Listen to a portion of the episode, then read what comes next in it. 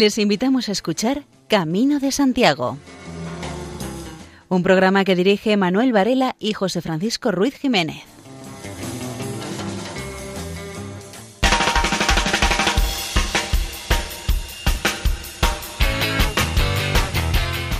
Muy buenas. Un saludo cuando comienza este programa de divulgación jacobea en un nuevo año.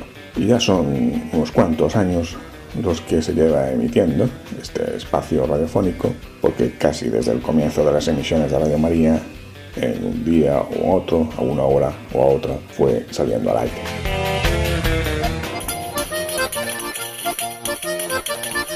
Los contenidos del programa de hoy serán los que regularmente aparecen cuando no hay un programa especial, monográfico.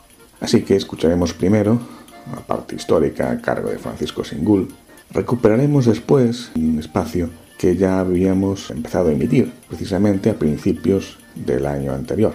Son las meditaciones del franciscano Francisco Castro Miramontes, que desde Ocebreiro dirige la Escuela de Espiritualidad a través de diversos audios. Audios interesantes como los que nos ofrece en la página web Rezando Voy, en este caso, y referido lógicamente al Camino de Santiago, con el título Otros cotidianos. También haremos, hacia final del programa, una nueva etapa del camino ignaciano y escucharemos al sacerdote Ernesto Bustio. Casi toda la música que irá apareciendo en los próximos minutos fue la que se pudo escuchar el pasado 31 de diciembre en la Plaza de la Quintana, delante de la Puerta Santa de la Catedral Compostelana, a cargo de Carlos Núñez y de la banda de gaitas de la provincia de Pontevedra. El historiador Francisco Singul nos habla de la creación del locus Santi Jacobi, o sea, cómo se originó la que hoy es ciudad de Santiago de Compostela. Escuela de Saber. Camino de Santiago, por Francisco Singul. El descubrimiento de la tumba de Santiago y la creación del locus Santi Jacobi. En el siglo X, antes del ataque de Almanzor en 997, la cripta era accesible y a ella se podía descender en caso de pleitos judiciales de especial relevancia para la Iglesia de Santiago. De hecho, así sucedió en un litigio entre el obispo Cisnando y San Rosendo, conocido por un documento de 961. Las partes en disputa intentaron su resolución con un solemne juramento, acompañados de tres testigos en el interior del mausoleo. Unos y otros penetraron in tumulum beati Jacobi Apostoli, en la tumba del apóstol Santiago, para defender su testimonio ante los sagrados restos. La información sugerida por este texto del siglo X refuerza la idea de que el edículo se componía en esencia de una cámara sepulcral abovedada, con un piso superior de modesta arquitectura.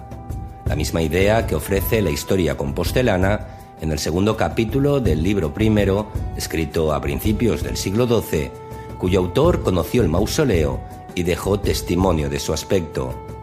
Afirma este texto que Teodomiro encontró entre arbustos y malezas una pequeña casa que tenía dentro una tumba de mármol. Los restos arqueológicos que en la actualidad se conservan bajo el presbiterio de la catedral, correspondientes a los cimientos de la cámara inferior, indican que el mausoleo fue construido, por lo menos su cripta, con sillares de granito de gran calidad, colocados según la técnica romana, a soga y tizón.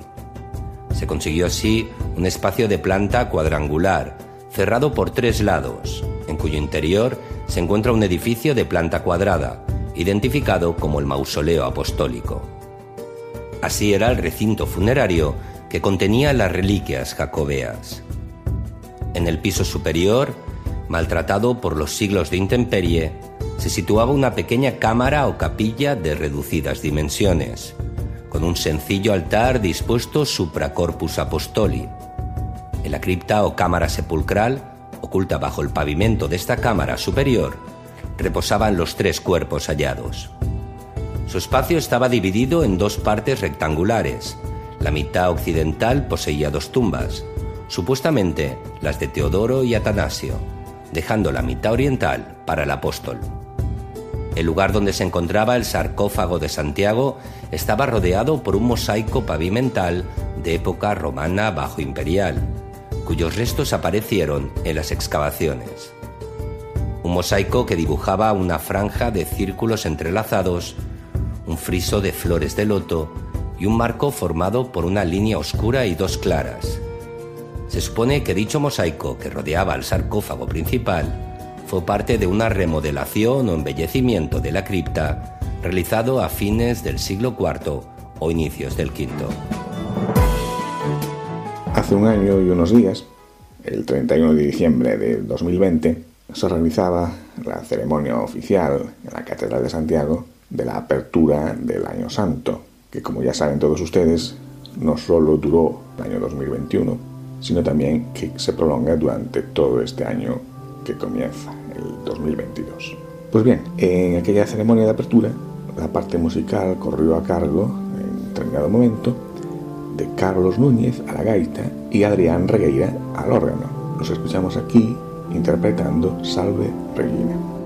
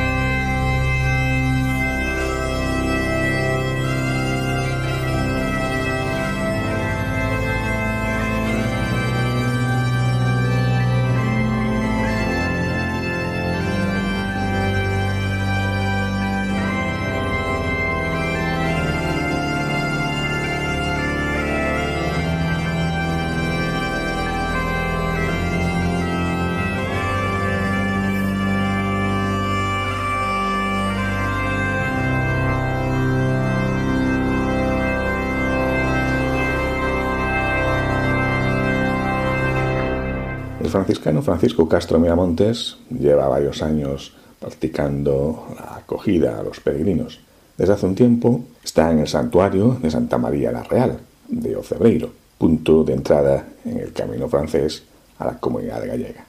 Bajo el título de Escuela de Espiritualidad, Francisco Castro ha realizado una serie de audios y hoy escuchamos uno en el que habla del compromiso con la vida, de los valores concretos y reales y nos invita a reflexionar sobre qué sustentamos nuestra vida.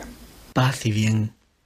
En esta escuela de espiritualidad, a través de la cual con toda humildad tratamos de volver a lo esencial, a las raíces, a recuperar la memoria de quiénes somos, en dónde estamos y todo lo que podemos hacer, teniendo ante el horizonte de la mirada la trascendencia dentro de nuestra inmanencia, recuperando pues los valores profundamente espirituales que son los que dan sentido a la vida. Hoy, en el contexto de esta pandemia que estamos soportando con incertidumbre, con sufrimiento, con ansias al mismo tiempo de superación, pensaba sobre el valor de lo concreto y de lo real, con toda su carga de positividad y también de lo contrario, de cómo queramos o no, nos vemos siempre en cierto modo sujetos a una especie de ley natural, de a veces no logrado equilibrio entre el bien y el mal, lo positivo y lo negativo. Con todo, el ser humano, tú, tenemos, tienes, capacidad de superación, una innata inercia para poder ir sorteando las dificultades, las adversidades, los obstáculos que la vida nos va planteando. A veces un primer paso tendría que ser el de comenzar por nosotros mismos. Cualquier edificación ha de tener unos cimientos sólidos, bien colocados, bien consolidados, precisamente para poder sostener sobre sí toda una carga de aquello que consideremos que ha de ser el edificio de nuestra vida. La pregunta puede ser ¿cuáles son esos cimientos? ¿Sobre qué sustentas tu vida? ¿Qué es aquello a lo que realmente das valor? En cierto modo, según sean tus valores, así en cierto modo será tu vida. Es como si lo de dentro en buena medida tuviera también su reflejo fuera. Lo que germina en nuestro interior va a ser en cierto modo lo que pensemos, lo que digamos, lo que hagamos o dejemos de hacer. Quizás esa máxima de la filosofía y religiosidad oriental de pensar bien, hablar bien buenas palabras y actuar bien pueda ayudarnos también en cierto modo como timón de la nave de nuestra vida que tantas veces sentimos que va a la deriva. Y es que es muy importante saber en dónde estamos para poder luego ir a buen puerto, a donde consideremos que debemos ir. Me venía hoy al pensamiento el reflexionar acerca de la enseñanza que nos está ofreciendo esta situación generalizada de crisis que nos está afectando a todos a unos más que a otros, pero que nos está haciendo sentir vulnerables y ojalá corresponsables y solidarios. En definitiva, volviendo al símil del navío, la humanidad navega sobre el mar de la vida en un mismo barco, y si éste se va a pique, todos nos hundimos, naufragamos. Contemplando dos hermosas expresiones artísticas, una bellísima pintura en la que se representa a una mujer en cierto modo como expresión viva de la humanidad, de lo más bello que es dar la vida. Una bellísima estampa de María de Nazaret, engendrando a su Hijo, engendrando a la humanidad en sus entrañas y con sus manos expresando ternura, protegiendo esa vida, y al instante contemplando otra estampa con los mismos protagonistas, una fotografía en escorzo de un detalle de la famosa Piedad, obra del escultor florentino Michelangelo Buonarroti. María con su hijo inerte en brazos, contemplándolo, como queriendo darle vida a través de la mirada. Jesús, la humanidad postrada. Me hizo pensar que en cierto modo esa es la vida, tal que así, con esa parte de amor que en una y otra circunstancia se manifiesta como pura donación y por tanto también como símbolo de lo mejor de la humanidad. Crear vida, acompañarla hasta el último instante, hasta el postrero momento. Ser también nosotros capaces de, como madres, engendrar lo mejor para ofrecerlo al mundo, para compartirlo, y al mismo tiempo tener este sentimiento de ternura hacia los demás hacia la creación entera. Francisco de Asís, el enamorado, poeta místico, nos dejó dicho a los frailes que debiéramos de ser el uno para el otro lo que una madre es para su propio hijo. Por eso hoy te cuestiono acerca de tu sentido de compromiso con la vida. Si realmente vives tu existencia desde las entrañas, entrañándolo, desde lo más profundo del ser, o si por contra te quedas, tantas veces nos quedamos, en la superficie de las cosas como si fuésemos simples surfistas que estamos atentos a tratar de vadear y triunfar sobre la ola de la vida que acaba pasando de largo. La vida es un ejercicio de submarinismo. Hay que sumergirse y ahí se descubre tanta profundidad y tanta vida. Ese mismo ejercicio se debe de realizar, pero hacia adentro, sumergirnos en el mar de nuestra interioridad. Hazlo sin miedo. Quédate por un momento a solas. Cierra los ojos. Guarda silencio. Escucharás seguramente el eco de tus pensamientos, esa turbina que está continuamente generando pensamientos que se convierten en sensaciones, que se acaban somatizando. Quizás es el momento de parar esa maquinaria, ese engranaje, pausarlo, para redescubrir las entrañas de la vida que están en ti, poniendo paz, dejando que brote el manantial del amor desde lo más profundo, sin complejos, sin condenas, permitiendo que todo fluya para luego, eso sí, puesto que tenemos esa innata capacidad, filtrar, ser capaces de quedarnos con lo bueno. En estas circunstancias históricas en las que estamos, estamos redescubriendo otra forma de vivir, si bien es cierto que nos duele mucho el distanciamiento social, el no poder apenas ofrecer gestos de cariño y cercanía como puedan ser los abrazos y los besos, estamos descubriendo a mirarnos a los ojos, ser capaces también de leer a través de la mirada. Los ojos, en cierto modo, son expresión de nuestro interior, de nuestra alma.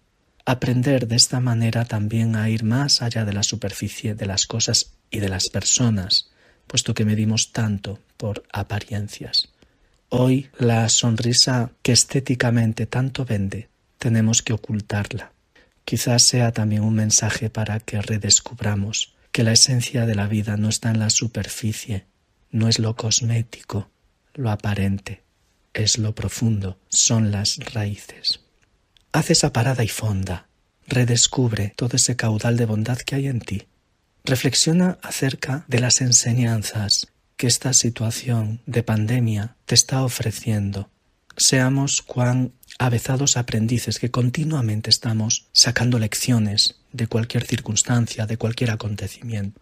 Vivir así, con esa mirada infantil de redescubrir la vida, es también una forma de insuflar ánimo y esperanza en nuestra mente, tantas veces sacudida por los miedos, por las incertidumbres. Es tiempo también de compartir más y mejor. Piénsalo. En esta circunstancia histórica, ¿qué puedes ofrecer al mundo? ¿Qué hay en ti que tienes o que eres que puedas compartir? Porque es una filosofía de vida que cautiva el alma. Así lo han hecho a lo largo de la historia tantas mujeres y hombres de bien. Así lo siguen haciendo, que encuentran su mayor gratificación, su mayor riqueza, precisamente en compartir su vida, lo que son y lo que tienen, en aras de edificar un monumento a lo mejor de la humanidad.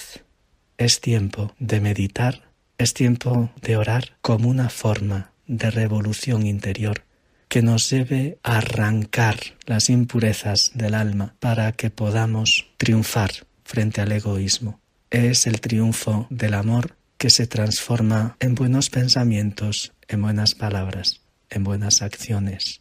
Sí, es posible. Y nunca es tarde, porque siempre la vida nos ofrece un escenario sagrado para ofrecer lo mejor de nosotros mismos. No tengas miedo, ama, sé feliz y haz felices a los demás. Hace poco eh, comentábamos que Carlos Núñez, el gaiteiro gallego, había participado en la ceremonia de apertura del Año Santo, hace un año. Pues bien, hace unos días también participó en un acto musical, en este caso organizado por el gobierno gallego, para dar la bienvenida a este 2022 y felicitarse por el hecho de que se prolongue este Año Santo compostelano durante 12 meses más. Pasamos pues a escuchar a Carlos Núñez y su grupo interpretando Alborada de Veiga y Muñeira de Chantada.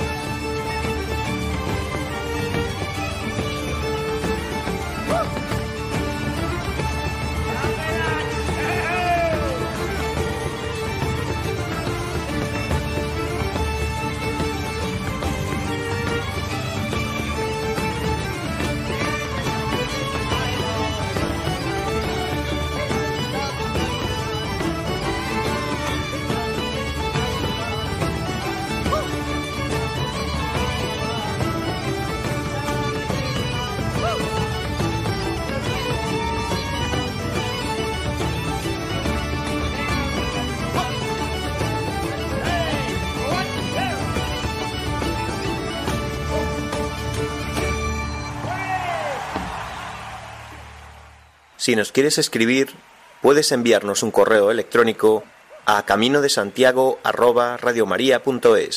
En la serie de audios que los jesuitas preparan bajo el título de Rezando Voy, incluyen varios dedicados al Camino de Santiago. Durante el año pasado ya estuvimos escuchando unos cuantos y ahora corresponde la audición del titulado Otros cotidianos. Oración para el día de hoy. Los otros cotidianos.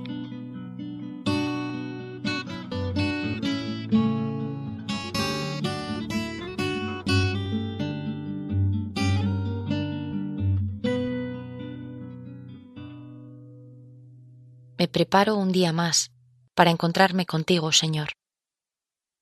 Tú eres mi luz y mi bastón, mi fuerza y mi guía. Quiero seguir caminando contigo, hacia adentro y hacia afuera, dejando que abras las estancias cerradas, que entres muy dentro, y que el encuentro contigo vaya iluminando mi vida. Me pongo en tus manos, Señor Tú, que eres el Padre de todos, me llamas para anunciar tu palabra. Cuando oiga nuestra voz en un canto por buscar la libertad. Hoy unidos por la fe, recordando tu mensaje de esperanza. Nacerán en comunión y de un mismo palpitar del corazón. Miles de pequeños gestos por la vida y el respeto a nuestro pueblo. Padre del hombre, que deseas liberación, danos la fuerza de escuchar y actuar desde la vida te queremos anunciar comprometidos con el hombre en su vivir. Padre del hombre, que deseas liberación, danos la fuerza de escuchar y actuar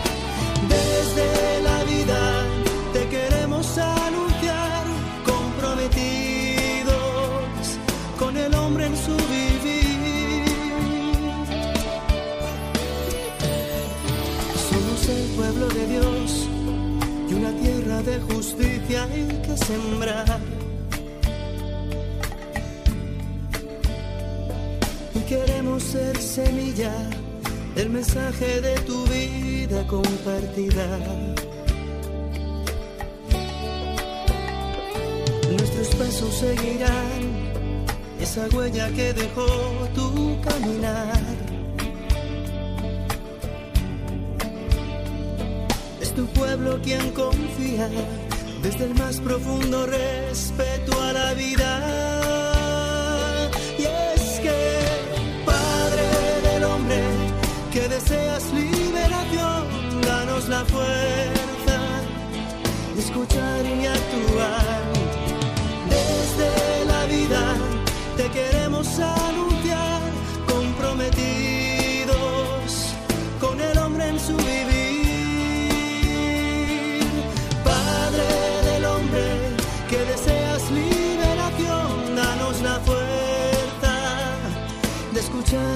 y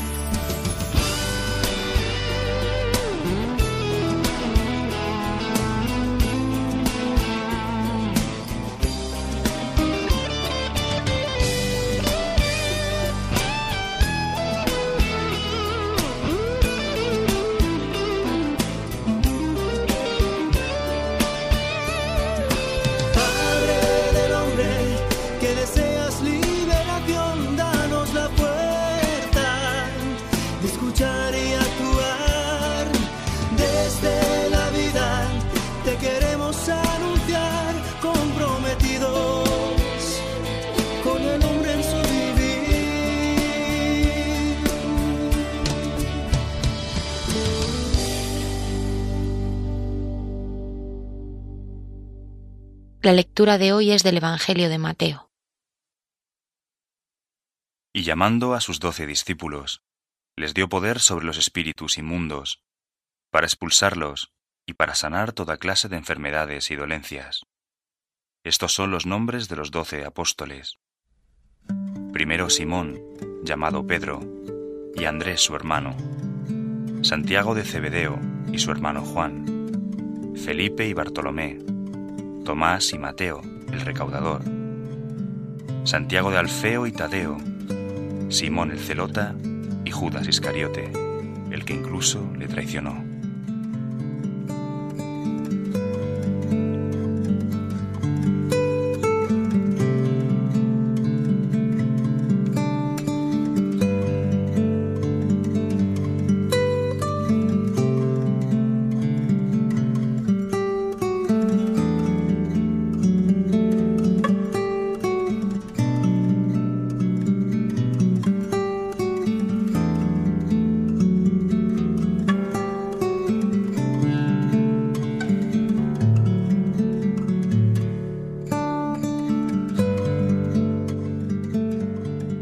Se conocían de antes.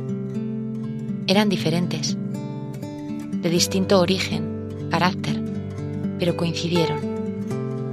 Hoy Jesús llamaría a otros, tal vez con mi nombre y los nombres de otras personas que conozco. Luis, Andrea, Antonio, María, Bea, Marcos. Se me invita hoy a seguir pensando en la gente cuya vida toca la mía. Tal vez no son mis amigos, ni la gente que elegiría para ir de fiesta, pero ahí están. Profesores, compañeros de clase, de trabajo. Les voy poniendo cara.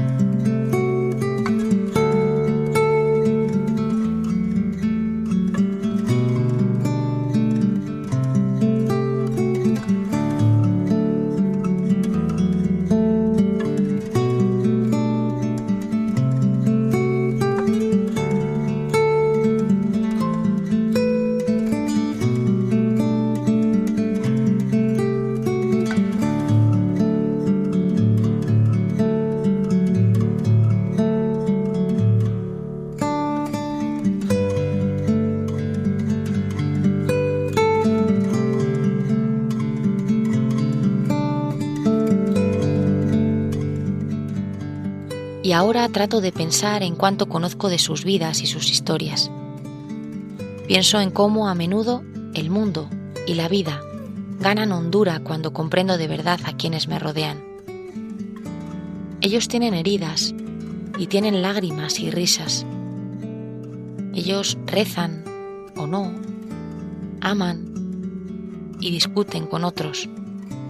Ellos tienen sueños y tormentas y fracasos te pido, Señor, por ellos.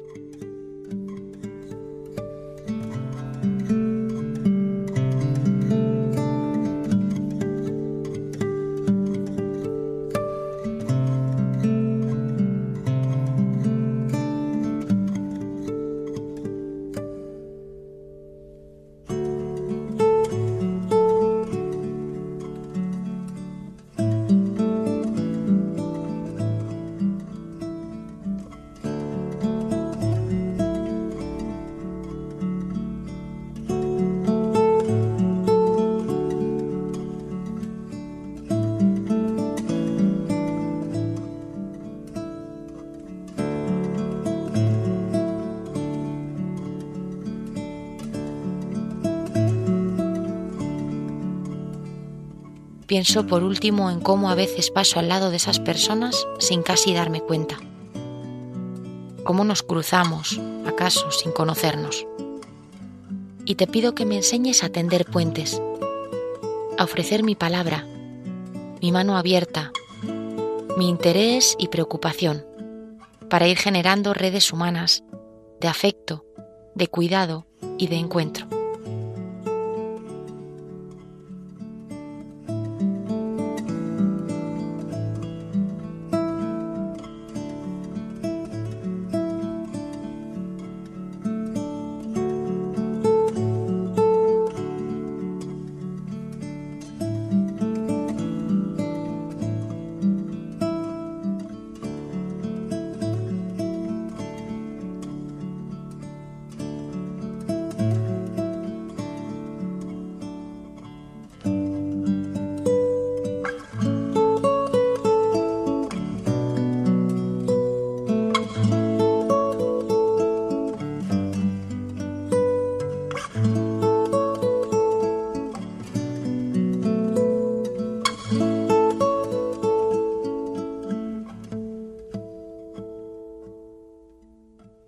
Yo vi un puente cordial tenderse generoso, de una roca erizada a otra erizada roca, sobre un abismo negro, profundo y misterioso, que se abría en la tierra como una inmensa roca.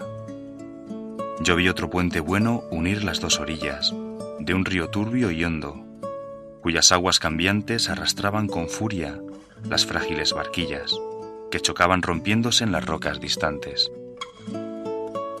Yo vi también tendido otro elevado puente, que casi se ocultaba entre nubes hurañas, y su dorso armonioso unía triunfalmente, en un glorioso gesto, dos cumbres de montañas.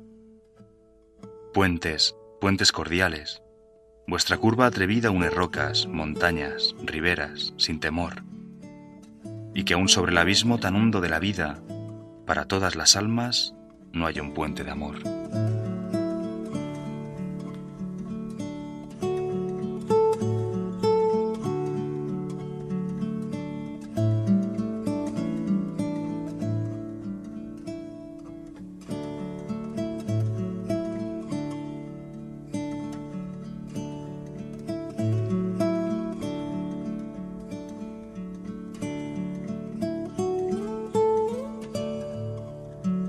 Termino la oración contándote, Señor, cómo he estado, convirtiendo en petición, en ofrecimiento, en promesa o en acción de gracias los sentimientos que hayan surgido en este rato.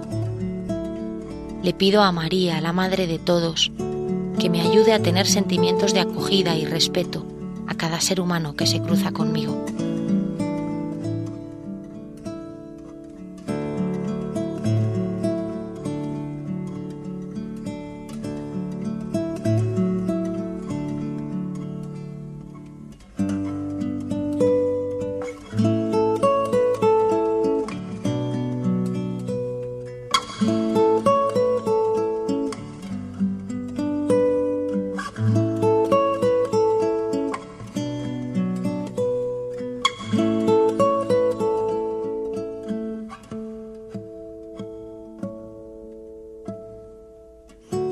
Salve, María, llena eres de gracia. El Señor es contigo. Bendita tú eres entre todas las mujeres, y bendito es el fruto de tu vientre, Jesús. Santa María, Madre de Dios, ruega por nosotros pecadores, ahora y en la hora de nuestra muerte. Amén.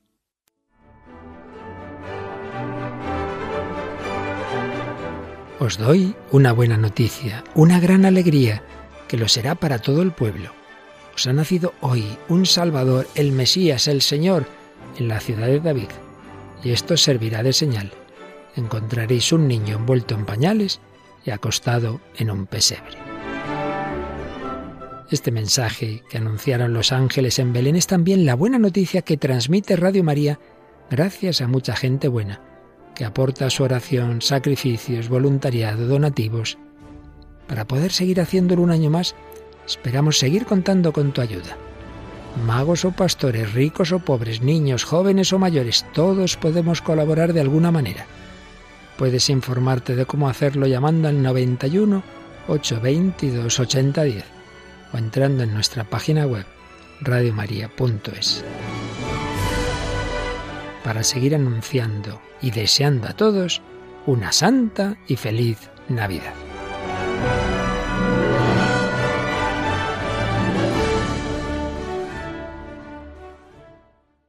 Hace unos minutos decíamos que el 31 de diciembre se celebró un acto musical ante la Puerta Santa de la Catedral de Santiago para dar la bienvenida a esta prolongación del Año Santo compostelano. En ese acto intervino la banda de gaitas de la provincia de Pontevedra, a la que escuchamos interpretando el Pase Corredoiras de Villanueva, de la localidad de Pollo.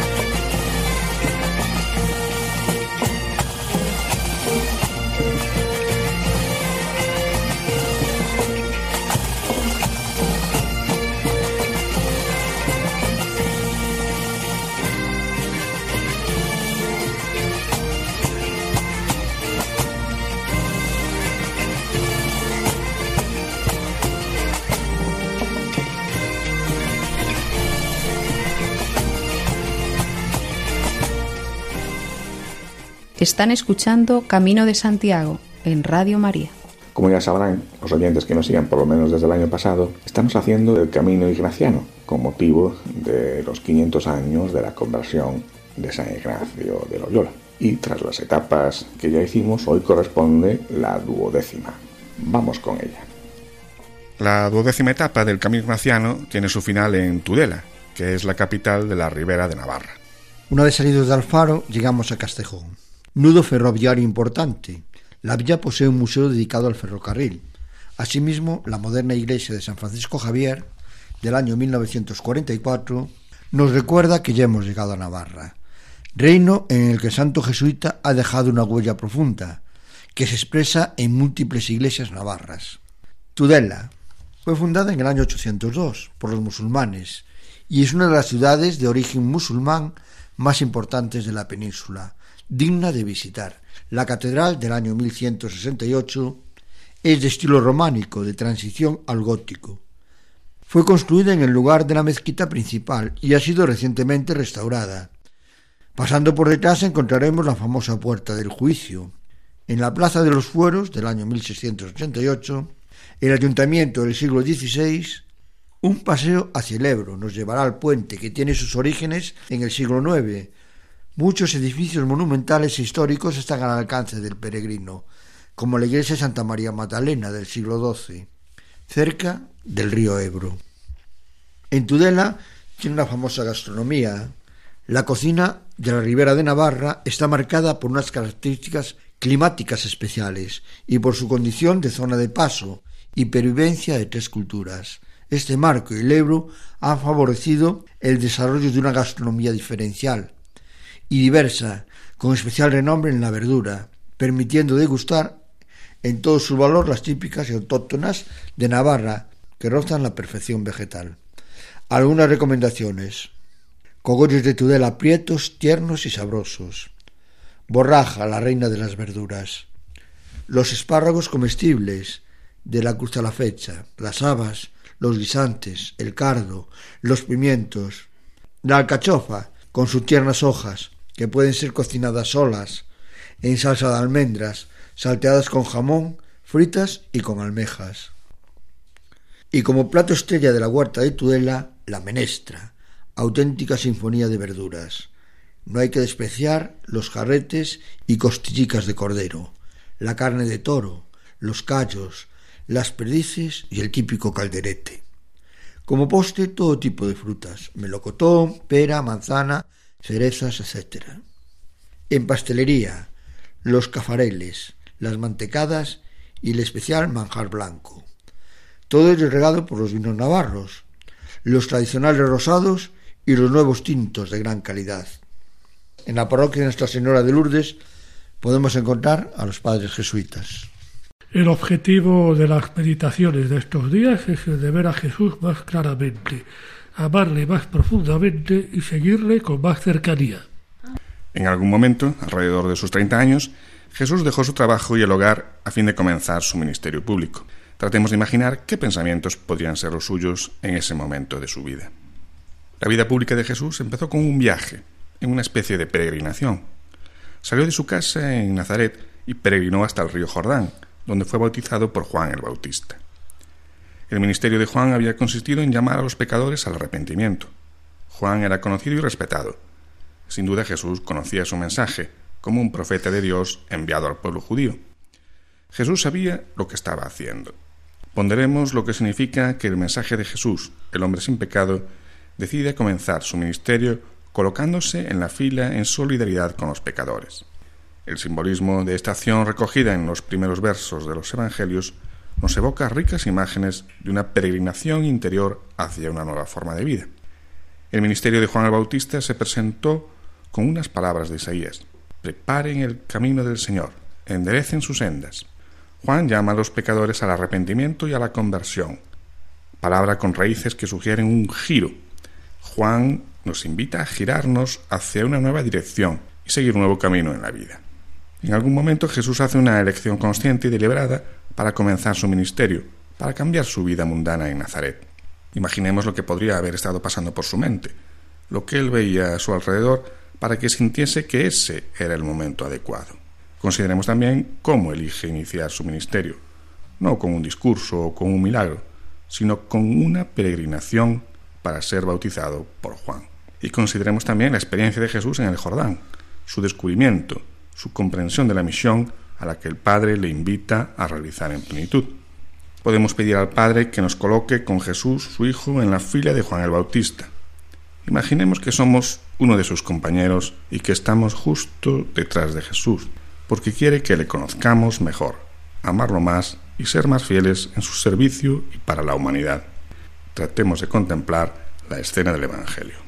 Desde hace unas semanas, los jesuitas, además de invitar a hacer el camino ignaciano físicamente, también nos dan la posibilidad de hacerlo de una manera virtual.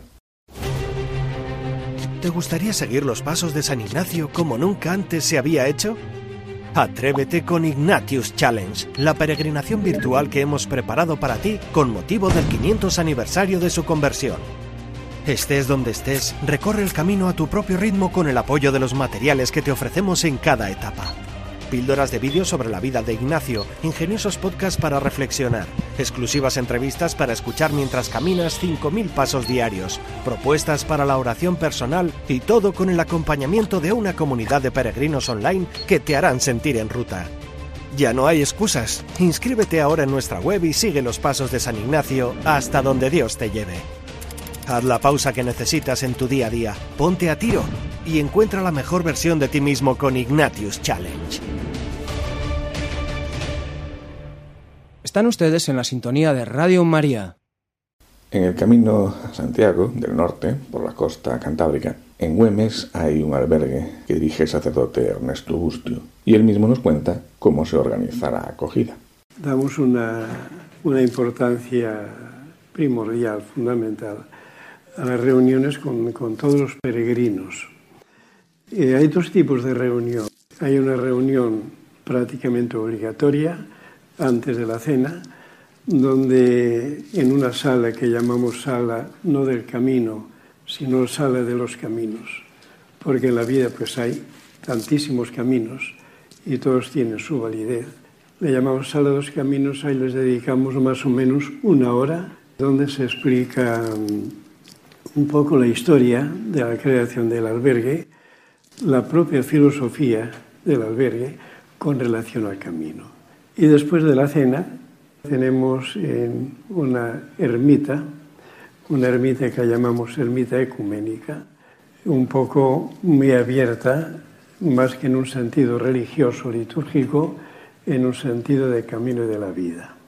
Entonces ahí se hace una explicación de ese camino de la vida que viene ilustrado por dos grandes personajes, por Cerezo Berredo, que es un misionero claretiano auténtico artista, pintor, y ilustrado directamente para el albergue de Güemes por otro gran misionero que acaba de morir hace un año, que es Pedro Casaldaliga. Entonces ellos dos han plasmado el arte en el camino de la vida, pero después quien da vida a eso son todos los peregrinos. Creo profundamente en todo el mensaje de Jesús, es evidente, ¿no? Hablar de Dios no siempre se corresponde con un testimonio del mensaje de Jesús.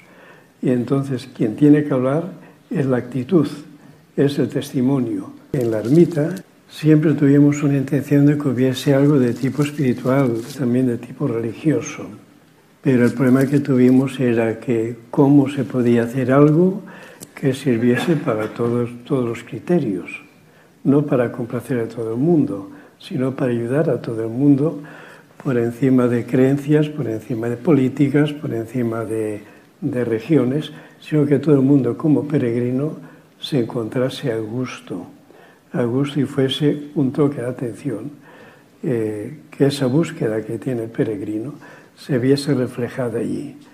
Y las pinturas y los textos van de la esclavitud, lo podéis encontrar en internet, va de la esclavitud a la liberación. Y el camino de Santiago, camino de la vida también, parte del camino de la vida es salir de esclavitud que tenemos, del pecado de limitaciones, de egoísmos, individualismos, salir de esa situación y caminar hacia la liberación. Todo eso es muy interesante y entonces la gente cuando oye y ve eso reacciona de una forma altamente positiva.